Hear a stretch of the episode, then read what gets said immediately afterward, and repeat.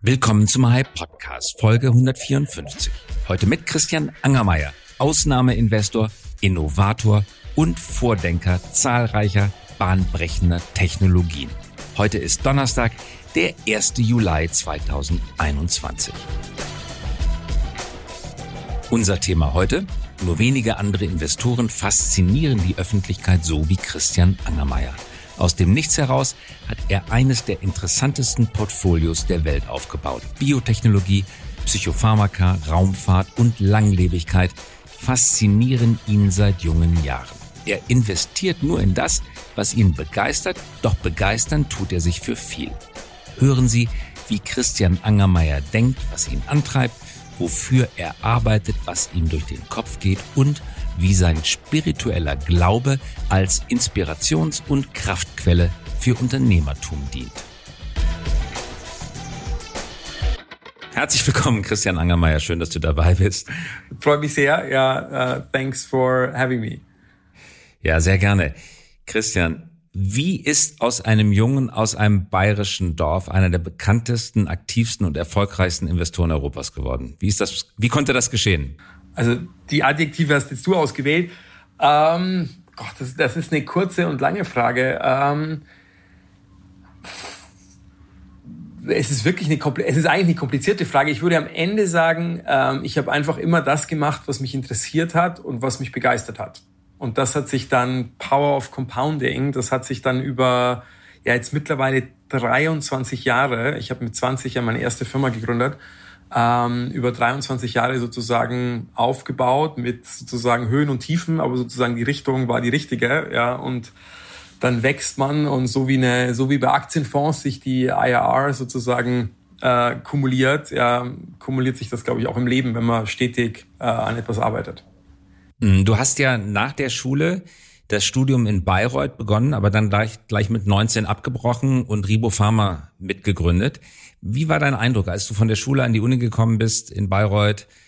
Was, das, was waren deine Gefühle, deine Gedanken? Warum hast du dich dafür entschieden also zu sagen, war, ich, ich, hatte, ich hatte es nicht sofort abgebrochen, sondern ich bin an die Uni gekommen, hatte eigentlich BWL oder hatte BWL studiert in Bayreuth und hatte dann parallel, das war, oh Gott, das war wirklich nach vier, sechs Wochen, ähm, habe hab ich die kennengelernt, die beiden Professoren. Das hat dann noch ein bisschen gedauert, bis wir gegründet haben. Aber dann nach ein paar Monaten nach dem Studienanfang habe ich dann in der Tat Ribopharma mitgegründet und war aber dann noch länger eingeschrieben. Ja, also quasi das ist jetzt nicht so easy, wie es im mhm. Nachhinein klingt. Oh, man schmeißt jetzt die Uni. Ich würde das übrigens auch nicht empfehlen. Ich habe da sozusagen, ich bin jetzt nicht der, der rumrennt und sagt, oh mein Gott, äh, jeder muss irgendwie die Uni abbrechen. Das war bei mir eine spezielle Situation, weil a Ribopharma relativ schnell klar war, dass die beiden Hauptgründer und by the way all uh, all honor to them, uh, dass die eine uh, geniale Medizin, äh, Entdeckung damals gemacht hatten und ich war sozusagen der friendly Co-Rider.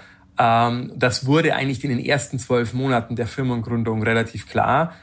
Und gleichzeitig hatte ich das Glück, ich hatte so ein Stipendium, ähm, äh, das hieß Maximilianeum. Also wenn du nach München gehst, darfst du dann da auch wohnen, das ist dieses bekannte, oder ich Maximilianeum, aber du kannst das auch an anderen Unis nutzen. So, es ist so simpel gesagt, hört sich jetzt blöd an, aber ich, ich hatte ein, ich hatte ein Wischpapier, ja, wo äh, was aussagt, Christian ist jetzt nicht dumm, ja, und diese beiden Sachen zusammen, also Ribopharma, was gut funktioniert hat, und ich wusste, mich würde jede Uni weltweit wieder nehmen, wenn ich dann doch wieder an die Uni zurück will wegen diesem Stipendium. Ja, das waren sozusagen die beiden Fallback Positions oder die beiden Sachen, die mir die Sicherheit gegeben haben. Dann ehrlich gesagt nach eineinhalb Jahren nach der Gründung, also ich war quasi eineinhalb Jahre technisch gesehen eingeschrieben. Ich bin zwar nicht mehr hingegangen, aber ich war wenigstens noch eingeschrieben. Ja, dann wirklich zu sagen, okay, I cut it now wusste aber, ich könnte wieder zurück. Das ist wichtig, weil ich, wie gesagt, nicht der sein will, der jetzt irgendwie, wenn hier junge Leute zuhören, der promotet, ähm, das äh, Studien abbrechen. Das, das kann ich gut verstehen. Das würde ich auch niemals tun. Du hast also noch eingeschrieben, hast nach wie vor das Semesterticket bekommen,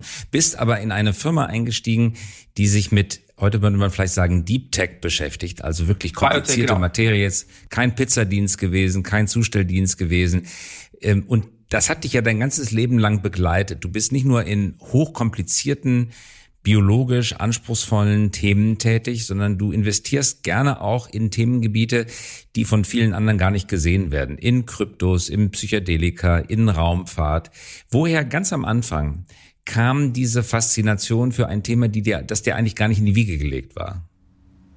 Es ist immer eine schwierige Frage, woher Faszination kommt, weil ich glaube, sie ist einfach da. Ja, oder, oder, oder wir könnten jetzt eine Stunde über irgendwelche psychologischen Sachen reden. Aber ich glaube, im Kern ist ich war schon immer auch in der Schule hin und her gerissen. Das ist vielleicht eine, eine, äh, ein wichtiger Punkt zwischen quasi, ich wollte immer meine eigene Firma haben. Also literally, seitdem ich denken kann, seitdem ich sechs bin oder so. Also meine, meine Eltern erzählen immer die Anekdote, die auch wirklich stimmt, weil wir haben noch die Zettel, ja, dass ich das erste, was ich gemacht hatte, als ich schreiben gelernt habe in der ersten Klasse, war Rechnungen und Preisschilder zu schreiben. Ja, also ich wollte schon immer mein eigenes, mein eigenes Business haben. Auf der anderen Seite fand ich aber auch immer, ich sage jetzt mal Lernen um des Lernenwillens ja, äh, zum Beispiel Latein war mein absolutes Lieblingsfach. Ich habe äh, äh, äh, Leistungskurs Latein, also ich habe das irgendwie neun Jahre gehabt. Das war und da gab es ja keinen Businessgrund für Latein. Ja, also ich, wie gesagt, das war so das, der andere Teil von mir. Ich fand immer Lernen um des Lernens willen und ich fand auch immer Naturwissenschaften und all das ja, und Forschung super spannend und habe auch immer mal überlegt, sollte ich vielleicht irgendwie,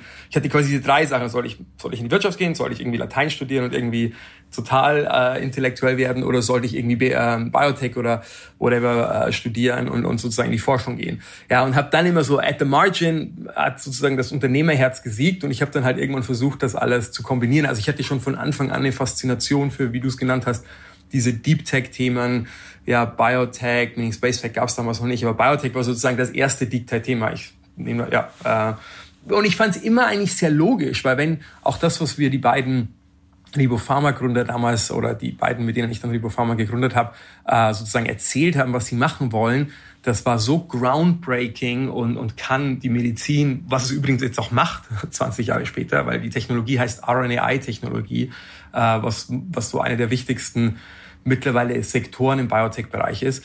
Ja, ich fand das immer schon sehr faszinierend, dass man mit Biotech halt so einen riesen Impact hat. Also jeder möchte ja irgendwie einen Impact im Leben haben und Biotech ist sozusagen aus meiner Sicht vom Investieren her der der, sorry, wenn ich ihm auf Englisch switche, aber der, der most immediate, ja.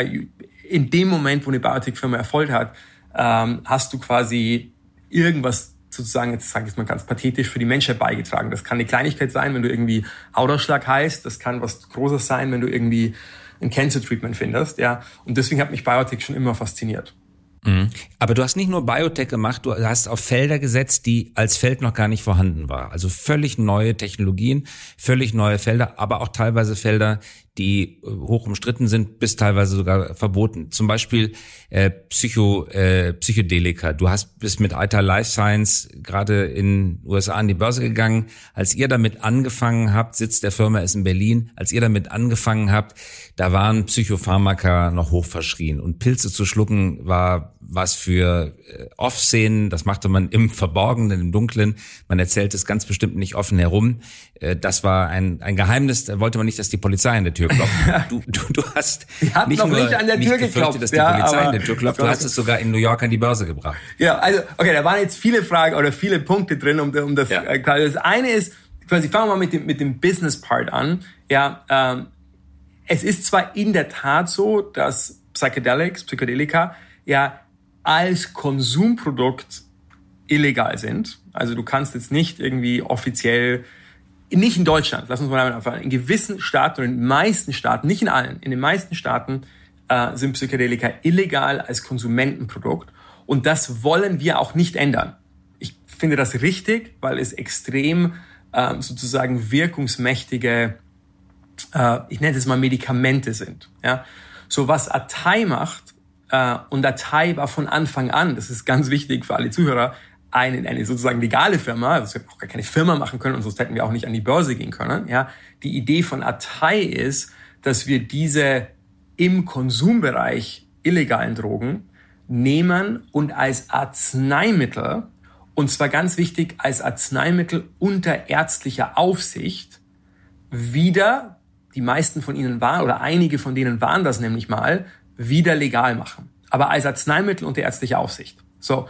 Und das kann man auch mit illegalen Drogen sozusagen unter sehr strengen Auflagen, die wir natürlich alle erfüllen, und mit entsprechenden sozusagen Approvals von in den USA der FDA, also der amerikanischen Arzneimittelbehörde und in Europa von der EMA, ja, kann man das vorantreiben.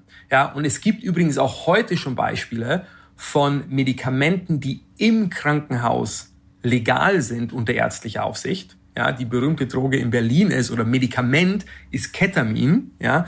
Ketamin ist im Krankenhaus ein extrem wichtiges und sozusagen sogar extrem gutes, weil super nebenwirkungsarm und so weiter, im Moment Betäubungsmittel, ja, äh, und wir hoffen im Übrigen, dass wir Ketamin auch als Depressionsmittel zugelassen bekommen, können wir gleich drüber reden. Ja, aber wenn es die Leute im Berghain machen, sozusagen außerhalb des Krankenhauses, dann ist es weiterhin illegal. Ja, mhm. äh, aber trotzdem darf ein Doktor natürlich damit arbeiten. Aber das gilt ja auch für viele, das gilt ja genau. für viele Wirkstoffe. Aber ich wollte sagen, das ist, was wir machen wollen. Wir wollen diese Psychedelics wieder legal machen als Arzneimittel im Krankenhaus oder unter ärztlicher Aufsicht und haben dafür alle Lizenzen, alle Erlaubnisse und so weiter. Deswegen übrigens ist ganz interessant, anders als Cannabis in Amerika. Cannabis ist ja diese interessante Grauzone in Amerika, dass Cannabis auf Federal Level, also auf äh, äh, Bundesebene. Ist, auf Bundesebene in Amerika nicht legal ist noch und dann auf einzelne Staaten haben es legal gemacht. Deswegen können die meisten Cannabis-Firmen nicht in den USA an die Börse gehen, weil die in der Tat etwas machen, was federally not legal ist. Ja, und deswegen sind ganz viele Cannabis-Firmen in Kanada gelistet an der Börse. Ja, und nur die Medical Cannabis-Firmen sind in den USA gelistet. Während wir, also quasi, dass wir seit letzter Woche oder seit vorletzter Woche im, in den USA an der Nasdaq gelistet sind, zeigt ja, dass wir quasi nur diesen Medical-Bereich machen, wo sozusagen, wie gesagt, die SEC, die FDA und sowieso jeder sagt, hey, that's fine, because wir machen es medically. Also das ist, das ist super wichtig. So, du hattest Was auch, denn, ja. nun, bist, nun bist du im Laufe der Zeit natürlich absoluter Fachmann auf dem Gebiet geworden. War es denn schwierig, Investoren davon zu überzeugen? Wie ist eure Roadshow gelaufen? Well, also, also offen, offensichtlich erfolgreich am Ende, genau, aber war schwierig. Also jetzt war es nicht mehr schwierig, jetzt war es genau das Gegenteil. Das ist, war wahrscheinlich einer der gehyptesten IPO des Jahres. Ja, also es war, also wir haben viele, viele Termine gemacht und äh, es war bisher eines der, der positivsten Feedbacks in einem IPO, was ich jemals hatte. Weil, aber quasi um deine Frage länger zu beantworten, das hat sich erst seit ungefähr neun Monaten geändert. Also als wir die Firma gestartet haben, 2017, 2018, ähm, war es wirklich so, wie du sagst, ja, sogar meine engeren Freunde, die dann am Ende investiert haben, weil sie sozusagen mir vertrauen und mit mir viel auch schon Geld verdient haben in anderen Deals, die haben alle so ein bisschen gesagt, sogar Peter, like irgendwie, hey, that's a little bit too crazy, aber wir backen dich, weil du so passionate bist, ja. So, also von 2017 eigentlich bis 2020 war das Fundraising nicht easy. Das Gute war aber, weil wir die ersten waren, also wir haben quasi den ganzen Sektor ehrlich gesagt erfunden, worauf ich sehr stolz bin. Mindestens mal in diesem Jahrhundert. Im letzten Jahrhundert gab es das schon mal, aber in diesem Jahrhundert haben sie sozusagen wiederentdeckt. Lass uns das nehmen, lieber wiederentdeckt nehmen. Ähm, und äh, aber quasi wir waren auch erfolgreich, weil wir die einzigen waren, die sozusagen in den ersten Jahren in der Lage waren, überhaupt Geld zu raisen, weil die Leute, wie gesagt, so, hey, okay, wir haben gesagt, viel Geld mit dir verdient, let's do it again, obwohl alle sehr skeptisch waren. Ich war ehrlich gesagt, das war deine Frage, wie kommt man drauf, solche Sachen zu machen? Actually alles, was ich bisher gemacht habe, habe ich persönlich, das heißt nicht immer, dass es richtig sein muss, aber ich habe immer eine extrem hohe Conviction, ja, und ich, put, ich, ich lege auch eigenes Geld rein. Also ich habe in Datei selber 40 Millionen Dollar investiert. Also I, really had conviction. Ja. Ähm, und A, glaube ich, ist das dann immer ein bisschen ansteckend, weil die Leute sagen, okay, sogar wenn es verrückt klingt, also wenigstens in Englisch sagt man, put your money where your mouth is, also wenigstens, ja, nimm dir sein eigenes Geld dafür.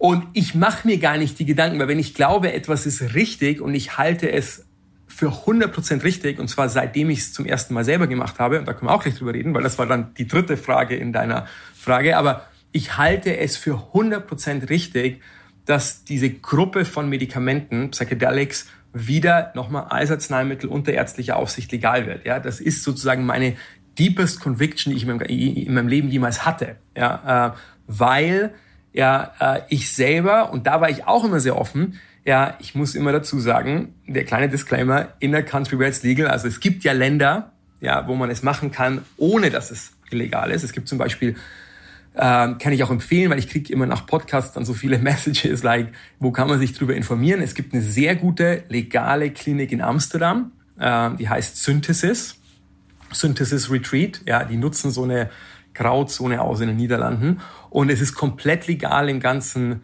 äh, südamerikanischen Raum. Ja, äh, beziehungsweise entweder ist es wirklich aktiv legal oder auch non-classified sozusagen. Es ist auch nicht illegal. Ja. Wie hat es denn auf dich gewirkt? Ähm, also wenn ich es ganz kurz mache, also ich muss ja sagen, es gibt, es gibt zwei Gruppen von Leuten. Es, äh, wir wollen es ja einsetzen, muss ich auch noch dazu sagen, vielleicht nur als Background. Wir wollen das wieder legal machen als Medikament für die Behandlung von Mental Health Issues, also von Depressionen, Angstzuständen, Post-Traumatic Stress Disorder, Abhängigkeit von anderen Drogen, weil die Frage auch immer kommt, Psychedelics machen nicht nur nicht abhängig, sondern sie lösen sogar Abhängigkeiten auf von anderen Drogen bis zu Heroin. Das ist aus meiner Sicht die einzige Lösung, die wir auf dem Tisch haben. Für in Amerika ist das ja viel schlimmer als in Deutschland für dieses Opioid- und Heroin-Problem. So, das ist die eine. Und es gibt also viele Freunde von mir auch und Kollegen, die sozusagen zu Psychedelics kommen, weil sie irgendwie Heilung suchen. Bei mir war es komplett anders. Ich wollte es nicht machen, weil ich noch nie, deswegen bin ich aber übrigens auch so offen drüber zu reden, weil ich glaube, ich bin die letzte Person, wo jemand, der mich kennt, sagen würde, Christian hat ein Fable für Drogen. Ja, ich habe, obwohl ich aus Bayern komme, wie du gesagt hast, ich habe noch nie in meinem ganzen Leben Alkohol getrunken. Mhm. Ja, ich habe noch nie eine Zigarette geraucht, ich habe noch nie einen Joint geraucht und ich habe noch nie irgendwas anderes gemacht, weil ich immer mir dachte, okay, ich bin nicht blöd, ja, ich glaube, ich habe Glück mit meinem mit meinem Brain und vor allem bin ich aber auch glücklich. Ich finde, das eine ist, also, ob man, ob man smart ist, aber quasi, ich finde im Leben, das eine meiner Grundüberlegungen ist, das Wichtigste ist, dass man glücklich ist mit dem, was man macht, was man ist und so weiter. Und ich war immer beides. Ich war immer ein glücklicher mhm. Mensch und ich glaube, ich bin nicht doof. Ja, und das habe ich mir schon in der Schule überlegt und habe ich mir gedacht, okay, don't rock the boat. Ja, also ich wollte nie irgendwas machen, was sozusagen auf mein Gehirn einwirkt, weil ich dachte, es kann nur schlechter werden. Und dann gab es eine lange Kette und ich bin persönlich da auch sehr äh, spirituell im Sinn von, das war wirklich meant to be. Es gab eine lange Kette von Ereignissen über zwölf Monate, angefangen von äh, einem Neuroscientist äh, von der Uni Mannheim, Rainer Spannagel, big shout out, because I owe it to him, ja, äh, der mir als aller, allererstes über Psychedelics erzählt hat und über den medizinischen Nutzen, weil Rainer eben als Uni Mannheim an dieser medizinischen Seite schon forscht. Weil die Forschung, by the way, hat nie aufgehört nach den 60ern. Quasi sozusagen der ganze kommerzielle Part war weg. Ja, aber einzelne Forscher, nicht viele, aber einzelne Forscher haben weitergemacht, auch als diese Drogen äh, oder diese Medikamente, die ich sie lieber nenne, illegal wurden. Anyway, also Rainer hatte mir davon erzählt und ich habe gesagt, hey, das sounds spannend, aber not for me, really not for me. ja, ähm, aber ich lese mich gerne ein, weil ich, ich mag Biotech, wie du gesagt hast, ja und so. Und dann kamen noch ein paar andere Sachen und dann ultimately war ich auf einer Insel in der Karibik, was eben wichtig war, weil ich mir dachte, okay, hier ist wenigstens nicht illegal.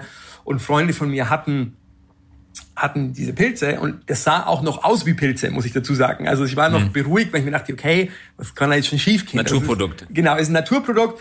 Ich habe so viel drüber gelesen, Rainer hat mir alles drüber erzählt, meine Freunde, denen vertraue ich blind. Okay, let's do it. Ja.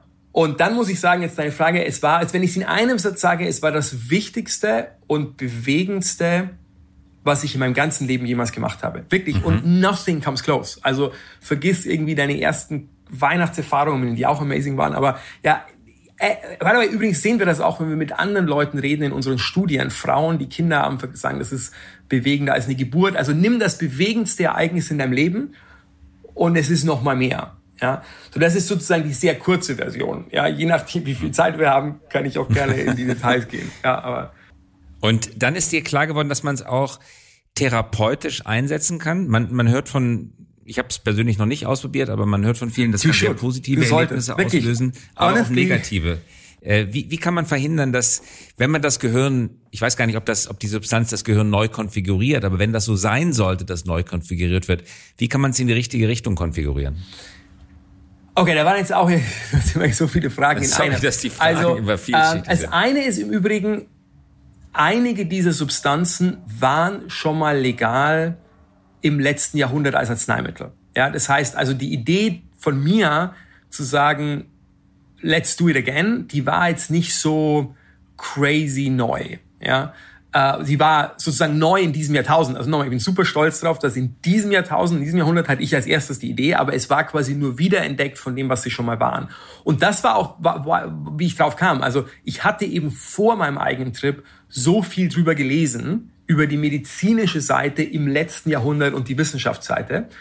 Dann habe ich gesagt, okay, let's do it. Und dann quasi war mein Trip so unglaublich positiv, ob und ich war ja ein Happy, äh, eine Happy Person. Und dann habe ich mir wirklich, mein, mein Gedanke am nächsten Tag war, oh mein Gott, wenn es quasi mir als glücklichen Menschen so viel mehr an an, ja, es ist, ist immer so schwierig, das in Worte zu fassen, aber so viel mehr an Glück, aber da meine ich jetzt wirklich so dieses Tiefe und nicht dieses Giggly, es ist quasi, es ist auch ganz wichtig, es ist nicht manipulativ, dass man jetzt sagt, wie bei anderen Drogen, wo man in dem Moment glücklich ist. Der, by the way, das war eine andere Frage, der Trip selber kann teilweise auch sehr anstrengend sein, aber es gibt dir sozusagen für lange Zeit so dieses tiefe Glücklichsein, was andere vielleicht ein bisschen durch Meditation und Religion und so weiter kriegen. So, und ich mir gedacht, okay, oh mein Gott, wenn es das quasi mir als eh schon glücklichen Menschen gibt, so dieses sozusagen Add-on-Level, von tiefem Glück, ja, war mir sofort klar, warum das im letzten Jahrhundert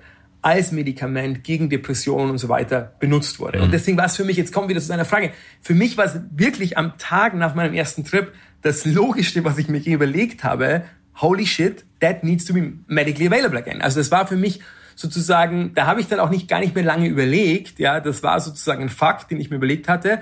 Man muss es dann nur exekuten, ja, aber sozusagen, again, vielleicht für die, die zuhören, die schon mal gemacht haben, ich glaube, das ist sozusagen, und ich glaube, der, der, der, der Unterschied von mir zu anderen war einfach nur, dass ich quasi die, die Möglichkeiten auch habe. Ja, ich bin Unternehmer, wie gesagt, ich kann selber Geld investieren. Also ich glaube, es haben sich bestimmt auch schon andere in diesem Jahrhundert gedacht, ja, aber da, ich glaube, es kamen super viele Sachen zusammen und das ist das, was man nie ganz am Ende sozusagen, wenn bei jedem Unternehmer kann man immer fragen, was Glück, was sozusagen Talent, was Smartness und ich glaube am Ende ist es immer alles. Ja, ich glaube, ich hatte ich hatte diesen guten Gedanken, ja, zu sagen, let's do it again medically. Ja, ich glaube, es war auch die richtige Zeit. Ja, äh, das war sozusagen eigentlich genau der Punkt, als Mental Health auch in der Aufmerksamkeit der der der der Bevölkerung oder auch der Politik überall, also die letzten Jahre ist Mental Health und das, also das Problem, das wir als Gesellschaft mit Mental Health haben, ist ja durch die Decke gegangen und quasi das hilft dann immer, wenn man so, wenn man Lösungen anbietet. Ich hatte, wie gesagt, Geld zum eigenen investieren. Also es kamen viele Sachen zusammen and it worked out. Spannende Geschichte. Tolle Geschichte. Und ein benachbartes Thema ist Langlebigkeit. Longevity, sagt ja. man, glaube ich, auf Englisch. Auch da rein investierst du ähm, mit Unternehmen wie Cambrian und Rejuveran, so heißt es, glaube ich, Rejuveran. Ähm, glaubst du, dass der Altersprozess des Menschen komplett überwunden werden kann? Nur mal angenommen, wir würden alles richtig machen und äh, alle Technologien nutzen, die wir heute kennen oder vielleicht in Zukunft kennen. Wie alt können wir werden? Können wir den also, ja, also nicht die wir heute kennen, also es braucht neue Sachen, aber mhm. ich glaube, dass irgendwann, und jetzt können wir dann diskutieren, wann, ja, aber ich glaube, dass also spätestens, ich würde es mal so sagen, spätestens die Generation unserer Kinder. Also mein Patensohn, der lacht immer, aber dem sage ich immer, der ist zehn, ja, und der wird einige hundert Jahre alt werden. Einige hundert Jahre. Ja, da bin ich mir, also ich bin mir da hundert Prozent sicher.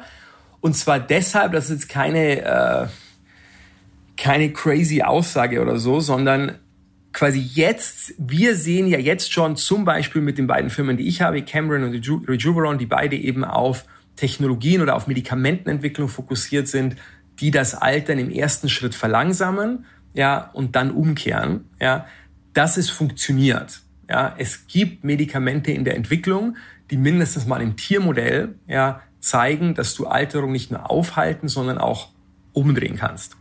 So, das wird nicht so sein, jetzt wichtig, weil vielleicht einige sagen, okay, jetzt ist er komplett verrückt, ja, dass wir ein Medikament finden, was von heute auf morgen uns einige hundert Jahre leben lässt. Ja, aber lass uns mal ein, nur mal ein simples und dann glaube ich, weiß jeder mindestens mal in welche Richtung. Dann kann man immer noch sagen, ich bin nicht so optimistisch wie Christian, aber mal ein Gedankenexperiment. Und zwar, also lass uns mal, ich bin jetzt 43, aber lass uns mal sagen, ich bin 40 um der Einfachheit halber mit der Mathematik. Ja, wenn ich heute 40 bin, ist meine Lebenserwartung ungefähr 85. So, das mhm. heißt, ich habe noch, und by the way, 85-Jährige heute sind immer noch in einem, let's call it, guten Zustand. Ja, so, das heißt, ich habe noch 45 gute, lass sagen, ich habe 40 gute Jahre vor mir. So, Jetzt muss man sich nur mal das iPhone, äh, ich traue mal mein iPhone jetzt nicht auf, so sieht ja eh keiner, ja, jetzt muss man sich das iPhone angucken, ja, ähm, und sagen, okay, ich glaube, wie alt ist das iPhone? Zwölf Jahre. Ja, also erstmal vor zwölf Jahren, glaube ich, war es ungefähr, gab es kein iPhone. Und dann mal ans erste iPhone denken oder ein iPod, ja, und mit welcher extremen Geschwindigkeit sich unser iPhone entwickelt hat und was das iPhone heute kann. Unser iPhone heute kann mehr, ja, als der Computer, der damals Apollo, was was something ja hochgeschossen hat. Ja, also das, so und die meisten Leute nutzen das. Wir nutzen unser iPhone mit mit Video und everything. Das war mir nicht vor, als ich quasi 20 war, da war Video äh, bei whatever MTV damals oder Viva, ja, know, to, to, ein Musikvideo zu machen, da hattest du ein ganzes Studio gebraucht. Heute können Kinder das mit ihrem iPhone machen, ja. Also ich versuche das deshalb so lange zu erklären, weil das iPhone für mich ein Symbol ist, was Exponential Growth beschreibt. Also was zeigt, wie schnell eine Technologie sich entwickeln kann und, und, und, und sozusagen ja exponentially wachsen kann. So und die Leute haben bisher noch nicht sozusagen das Gefühl dafür, was Exponential Growth in Biotech heißt. But it's happening. Und warum haben sie nicht das Gefühl dafür? Weil bei Biotech gibt's immer ein zehn Jahres, sozusagen, wie heißt es auf Deutsch, sorry, like, ähm, ein zehn Jahres Rückstand ist das falsche Wort, aber es dauert halt zehn Jahre, bis der Konsument es sieht. Das heißt, die Medikamente, die heute auf den Markt kommen, ja, wurden ungefähr in 2010 entwickelt. Und das ist pre-iPhone, or more or less. Ja? Mhm. So, und jetzt denken wir mal zehn Jahre weiter, ja, so in simplifiziert, the real shit is happening now in den Laboren. Wir sehen das natürlich schon, deswegen bin ich so optimistisch. Das wird aber noch fünf, zehn Jahre dauern, bis es auf den Markt kommt, mhm. weil halt Medikamentenentwicklung so lange dauert. Aber dann, also wir werden in fünf bis zehn Jahren Medikamente haben, die mindestens mal das Altern verlangsamen. Und jetzt lass uns mal vereinfacht sagen, sorry, dann bin ich gleich fertig. Ich nur, weil dieses Konzept like Longevity tut man sonst immer so, so einfach ab und sagt, das ist ja alles verrückt, ja. Wir werden, da bin ich mir 100% sicher, es schaffen die nächsten 10 bis 20 Jahre, dass wir Medikamente entwickeln, die die Lebenserwartung um, sagen wir mal, nur 15 Jahre steigern. 1,5. Dann hätte ich eine Lebenserwartung von 100. Das gibt mir aber 15 Jahre schon wieder mehr mehr Optionality, weil in diesen 15 Jahren, die bei mir geaddet werden, wird ja wieder was passieren und wieder. So was ich sagen will ist, mhm. wir haben quasi so ein Rat Race, ja, und by the way, nur wir beide, ja, die Kinder haben eh, wie gesagt, für die wird das eh alles super easy sein. Aber wir beide sind so in der Mitte, deswegen bin ich sehr, sehr auch sehr, sehr bewusst, was ich esse, bla, bla, weil ich will nicht quasi sterben, bevor das alles eintritt. Und wir sind genau an der Schnittstelle. Und irgendwann wird es aber den Moment geben, den man auch im Biotech-Bereich Singularity nennt. Den Begriff nutzt man sowohl im AI, aber auch bei Biotech. Singularity quasi im Biotech-Bereich heißt, wenn wir mehr Lebenserwartung pro Jahr gewinnen durch technologischen Fortschritt, als wir sozusagen altern. Also wir altern ein Standardjahr, gewinnen aber vielleicht zwei, drei Jahre Lebenserwartung. Und ab dem Moment kannst du quasi die Lebenserwartung in die hunderte Jahre pushen. Ob das jetzt für mich schon funktioniert, das ist an der Grenze. Ich bin mir sehr sicher, dass, wie gesagt, wir in den nächsten 50, 60, 70 Jahren die Lebenserwartung in die Hunderte pushen. Again, denk einfach drüber nach, was hatten wir Technologie vor 50, 60 Jahren? Nix im Vergleich zu heute. Und was haben wir heute? Die Welt in 50, 60 Jahren, das ist eh mein Lieblingsthema, wird sowieso, jetzt nicht nur im Biotech-Bereich, die wird so komplett anders aussehen. Wenn ich denk an Brain-Computer-Interface. Wir werden alle Chips haben, die uns mit dem Computer verbinden. Denk an Space, wir können alle Sachen touchen. Ich glaube, wir haben einfach Schwierigkeiten generell uns das vorzustellen, weil der Wandel halt so gravierend sein wird. So, und jetzt der letzte Satz, der mir nämlich sehr wichtig ist. Das heißt nicht zwangsweise, dass wir ewig leben. Weil A, gibt es statistisch gesehen immer Unfälle. Es kann aber sein, dass wir wirklich ein paar hundert Jahre alt werden. Und ich glaube, dass wir nicht ewig leben wollen, solange wir menschlich bleiben. Das ist noch eine andere Frage, ob wir mit den ganzen Veränderungen, die wir an unserem Körper machen, ob sich nicht auch unsere Gedanken sozusagen Struktur oder the way we are verändern. Aber wenn ich das einmal zur Seite lege und sage, okay, ceteris paribus, wir bleiben sozusagen in den Denkstrukturen, in den Emotionsstrukturen, in den Gefühlsstrukturen, wie wir heute sozusagen ticken, ja, dann glaube ich, gehört zum Menschsein auch eine Endlichkeit dazu. Ich glaube aber, und ich bin auch politisch super libertarian, ich glaube, dass es sozusagen die ultimative Freiheit ist, zu sagen, ich entscheide, wann ich genug habe. Und dann wird es, by the way, Leute geben, die vielleicht nach 80 Jahren, sozusagen wie früher, wird man dann sagen, sagen, hey, I had it all und ich will jetzt aufhören. Und es gibt vielleicht Leute, ich hoffe, dass ich das bin, die sagen, let's bring it on, ja, und wir, ähm, äh, ich möchte ein paar hundert Jahre alt werden. Aber ich glaube, dass für jeden, ich glaube, dass das sehr auseinandergehen wird, ja, also ich glaube, dass da wirklich ganz, ganz unterschiedliche sozusagen Lebenskonzepte geben wird. Aber ich glaube, dass für jeden Menschen irgendwann der Punkt kommt, again, solange unser Gehirn so funktioniert, wie es heute funktioniert, ja, was ich nicht als gegeben hinnehme, ja, dass man dann sagt, okay, ich will jetzt sterben, dann schmeißt man eine Party, lädt alle Freunde ein und äh, scheidet aus dem Leben und guckt, was danach kommt. Mhm. Und wenn ich das richtig, also ich, ich glaube übrigens auch, dass die Zeitlichkeit des Lebens eine ganz wichtige Rolle spielt. Das ist auch in der Philosophie ja auch durch Heidegger äh, sehr tief verankert, dass gerade die Zeit das Leben definiert. Aber ich würde noch mal ganz kurz äh, eine Verständnisfrage zur Strategie stellen wollen. Die bisherige Strategie des, der Gesundheitsmedizin ist ja einfach die Todesursachen zurückzudrängen oder abzuschaffen. Also weniger Krebs, weniger äh, Tumore, äh, weniger äh, Magendurchbrüche, weniger Alzheimer, wenig, weniger Parkinson. Also dem Tod immer mehr zu Leibe rücken, indem man die Krankheiten reduziert, beziehungsweise die Krankheiten überlebbarer macht. Eure Strategie ist eine ganz andere Strategie, wenn ich das richtig verstehe. Eure Strategie findet auf molekularer Ebene statt. Ihr fragt euch sozusagen, wo kommen die Krankheiten her? Ihr arbeitet äh, an dem, äh, im Prinzip an der im Hintergrund tickenden Uhr jeder einzelnen Zelle. Ist das richtig? Perfekt beschrieben. Da kann ich das ausnahmsweise mal kurz antworten. Perfekt beschrieben. Also die Kürze ist like, bei den meisten Sachen, by the Krebs ist das Extremste, muss man leider sagen, wenn es mal schief ging, ja, also wenn man Krebs hat, wenn man Alzheimer hat, ja, wenn man all diese Probleme hat, ist es viel schwieriger zu reparieren, ja, als eigentlich es aufzuhalten und gar nicht zu bekommen. Ja, die ganz banale Sache, der ganz praktische Nutzen dieses Podcasts, ja, und es ist so banal, wie ich sage, deswegen ist für alle Krankheiten Vorsorge heute, das ist sozusagen das, was wir heute als Präventionsmedizin haben, Vorsorge so super wichtig. Je früher man das ganze Zeugs immer erkennt und behandelt, desto easier. Aber idealerweise, und das, was du gerade super beschrieben hast, ist, wir bekommen halt gar keinen Krebs mehr. Wir bekommen, wir altern quasi gar nicht, weil viele, viele, nicht alle, aber viele dieser tödlichen Krankheiten haben eine Korrelation mit Alter. Ja, ähm, Alzheimer, Demenz, Teile von Krebs und so weiter. Und idealerweise, wir finden sozusagen den Grund, was geht eigentlich schief in unserem Körper und können das präventiv verhindern.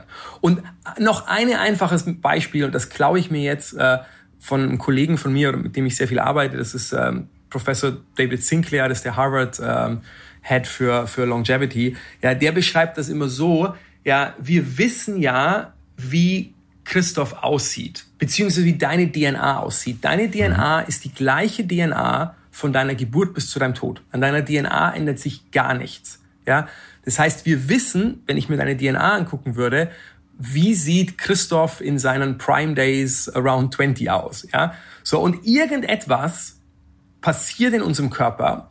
Und by the way, es wird vermutlich nicht nur ein Vorgang sein. Die meisten von meinen Kollegen schätzen, dass wir hier über 50 bis 100 sozusagen Prozesse reden, die man, deswegen ist es nicht einfach, ja, die man in den Griff kriegen muss. Ja, aber irgendetwas passiert, dass die DNA, die immer gleich bleibt, sich sozusagen anders manifestiert, ja, von grauen Haaren, über Falten und so weiter, ja. Aber sie bleibt immer die gleiche. Und David Sinclair vergleicht das so ein bisschen wie, das ist, der Mensch ist wie eine ganz tolle Komposition, wie ein Musikstück. Aber aus irgendeinem Grund ist derjenige, der das Musikstück sozusagen in Dauerschleife abspielt, macht immer mehr Fehler. Ja, also irgendwie funktioniert die Translation nicht mehr richtig. Aber das Musikstück ist noch da. Ja, we know, wie Christoph aussehen sollte in seinen Zwanzigern. Und wir müssen nur sozusagen herausfinden, wie wir wieder sicherstellen, dass dein Körper sozusagen das Musikstück, deine DNA wieder richtig abspielt. Was hältst du denn von dem Argument, dass es meiner DNA eigentlich vollständig egal ist, wie es mir geht, nachdem ich mich reproduziert habe. Warum sollte die DNA evolutionsseitig ein Interesse daran haben, dass ich lange lebe? Nee, die Evolution die hat DNA ja kein ihren Zweck erfüllt, wenn sie sich reproduziert hat. Genau, die, die Evolution hat kein Interesse daran. Wenn ich jetzt philosophisch antworte, dann würde ich sagen, die, Evo die Evolution, die jetzt ja keine Person ist oder keine Entity, aber die Evolution ist eigentlich jetzt sozusagen fertig mit ihrer Aufgabe, weil wir jetzt unsere Evolution selber übernehmen. Also ich glaube, wir, wir steigen jetzt in das Zeitalter ein, wo wir als Mensch uns selbst gestalten. So, da kann jetzt vielleicht der eine schreien, das ist Blasphemie. Meines Erachtens übrigens, ich bin persönlich sehr spirituell, ist das, was Gott immer wollte, ja, weil jede einzelne Religion äh, und ich habe mich sehr viel damit beschäftigt, weil ich mir permanent, also A, wir müssen uns mal unabhängig von Religion immer sozusagen diese Ethik und wollen uns auch, äh, ist eines meiner Lieblingsthemen, diese ethische Frage stellen bei all den Sachen, die wir machen. Und gleichzeitig, wenn man aber alle Religionen anguckt und sozusagen zu den Urschriftstücken zurückgeht, dann eigentlich fast alle Religionen haben so diese, haben so dieses Beispiel oder Gleichnis, dass Gott uns irgendwie in sein, das Christentum sagt, in seinem Abbild gemacht hat. Ja, viele andere Religionen haben wirklich diese Idee, dass Gott irgendwas von sich selber nimmt, Spucke oder was auch immer und den Menschen formt. Ja, und das war für mich immer ein positiver sozusagen Endorsement, wenn man es so nennen will, ja, von Gott zu sagen, hey, wenn Gott uns in seinem Abbild gemacht hat oder in seinem Ebenbild oder ähnlich zu ihm, dann haben wir aber auch diesen Schöpfungsauftrag und sozusagen der ultimative Schöpfungsauftrag ist eigentlich sozusagen die Aufgabe von der Evolution zu übernehmen oder von der Schöpfung und uns selber zu erschaffen, ja, und sozusagen auf die nächste Stufe zu gehen. If it makes mhm. sense. Christian, ich könnte noch Stunden mit dir reden. Ich finde das hochinteressant, aber vielleicht noch eine abschließende Frage. Sehr viele Unternehmerinnen und Unternehmer deiner Generation, unserer Generation, ähm, arbeiten an der Virtualisierung des Menschen mit dem Traum, lass uns doch den Kopf auslesen und das Bewusstsein irgendwie in äh, Einsen und Nullen ausdrücken und dann hochladen, kurzweil und dann tritt die Singularity dadurch ein, dass wir alle quasi als Partikel oder als virtuelle Instrumente auf einer Cloud liegen und die kann dann auch mit Lichtgeschwindigkeit das Universum ausbreiten. Wir sind gar nicht mehr an den Kohlenstofftransport mit 30, 40, 50.000 Stundenkilometern gebunden, sondern wir können mit Lichtgeschwindigkeit äh, ins Universum gehen. Das ist die elegantere, effizientere und übrigens auch langlebigere Methode der Ausdehnung. Du setzt tatsächlich auf die Kohlenstoffwirtschaft, auf real existierende Leben. Warum lässt du dich anders als viele andere Investoren, zum Beispiel auch die Google-Gründer, nicht so von diesem Traum der Virtualisierung, der kompletten physischen Abschaffung treiben? Warum setzt du so stark auf das biologische Element?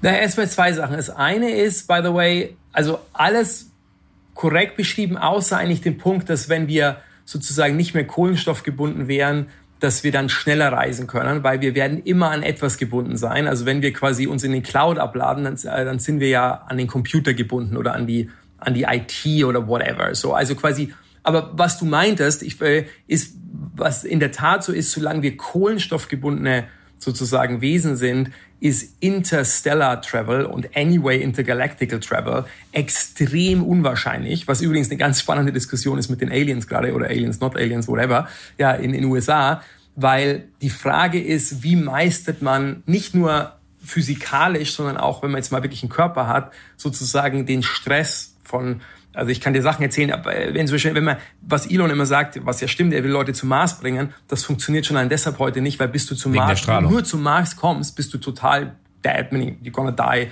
within some monster of, von Krebs, ja, weil wegen der Strahlung. Exakt so. Jetzt muss man, so ja. jetzt, wenn man Jahre reisen will im Weltraum, da gibt es so viele Issues, so, dass, dass die in der Überlegung Internet von einigen ist, wenn wir irgendwann mal sozusagen ich sage es mal salopp, in die Cloud abgeladen sind, dann muss zwar noch der Computer reisen, ja, aber der hat Zeit, weil er nicht quasi den Limitations eines physischen Körpers unterliegt. Es ist nicht, dass der schneller reisen kann, aber er kann tausend Jahre reisen, just because he can. Ja, aber anyway, aber der Rest war, der Rest war sogar ich, weil ich, also erstmal ist eine, zwei Sachen. Das eine ist die egoistische Antwort, ja. Äh, das, was diese Überlegung ist, die wird meines Erachtens nicht in den nächsten 30 bis 40 Jahren kommen.